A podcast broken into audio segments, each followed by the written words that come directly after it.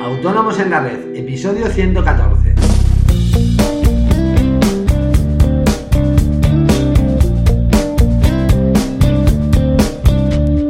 Muy buenos días a todos y bienvenidos un día más, un jueves más, hoy 25 de febrero de 2016, a Autónomos en la Red, el podcast en el que hablamos de todos aquellos temas que nos interesan a los autónomos. Ya sabéis, IVA, IRPF, seguros sociales, eh, financiación, etcétera. Y hoy vamos a dedicar el episodio eh, a hablar sobre los gastos deducibles de una tienda online.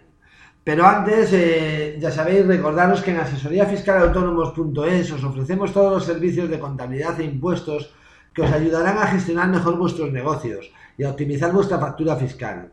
Todo ello de la manera más sencilla posible para vosotros y a unos precios realmente competitivos. Toda la información la tenéis en nuestra web, os repito, asesoríafiscalautónomos.es. Cualquier duda que tengáis, bien sea sobre nuestros servicios, dudas fiscales, eh, sugerencias para nuestros podcasts, podéis enviármelas a través del formulario de contacto de la página y os las responderé de manera personal o, por qué no, con un podcast sobre el tema. Y bueno, vamos ya con el tema de hoy. Eh, tener una tienda online eh, normalmente tiene menos costes que una tienda tradicional, pero no por ello significa que no podamos deducir los gastos, ¿verdad? Eh, por supuesto, solo se pueden deducir los gastos directamente relacionados con la actividad, en el caso que tratamos con el e-commerce, ¿verdad? Así, por ejemplo, pues eh, podríamos poner como ejemplo de gastos claramente deducibles para este tipo de actividad, eh, pues desde el dominio web, tanto su compra como el mantenimiento, el alojamiento de la página web, la plataforma de venta que utilicemos, si no es gratuita, los gastos de mensajería para el envío de los productos, los gastos de la asesoría fiscal, eh, también eh, los gastos de publicidad, tanto, vamos a llamar publicidad tradicional, como, como también la, publicidad online, como podrían ser campañas de, Google AdWords, eh, campañas en Facebook, banners en otras páginas web. también podríamos reducir los pagos a afiliados. vamos, ya sabéis lo que es el marketing de afiliados. Si no, tal vez un día dediquemos un producto, pero bueno, vienen a ser comisionistas para entendernos. Eh, también nos podríamos deducir el gasto de los trabajadores a nuestro cargo. Aunque es verdad que no es lo más normal, podemos tener trabajadores que nos ayuden a llevar el negocio o, por ejemplo, para gestionar las redes sociales, el blog o el podcast de nuestro negocio, ¿verdad? Eh, también sería deducible el diseño de la web, eh, pues los gastos en SEO, es decir, posicionar la web en, en buscadores, que lo podemos hacer nosotros mismos, pero también es bastante normal que se contrate a un experto para ello.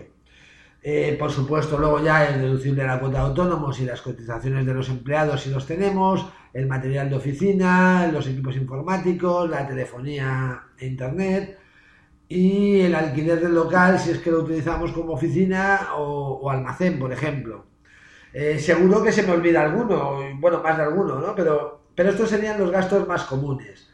Sin embargo, hay otro tipo de gastos que en principio no tendrían ningún sentido y que probablemente nos tirarían atrás una inspección con la consiguiente sanción.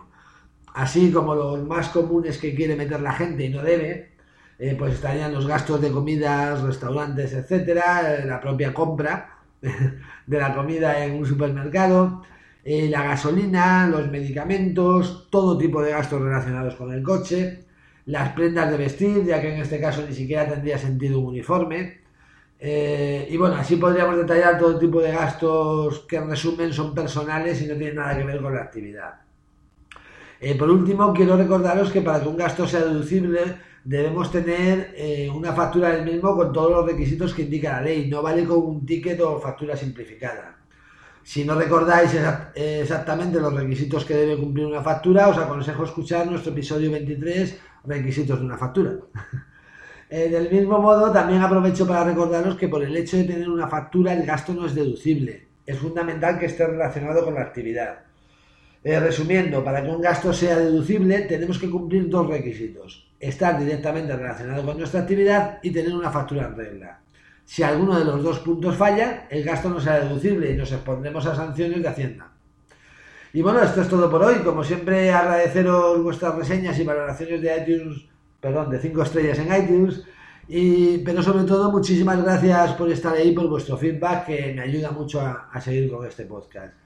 Y nada más, nos vemos mañana, ya por fin viernes, con más autónomos en la red. Adiós.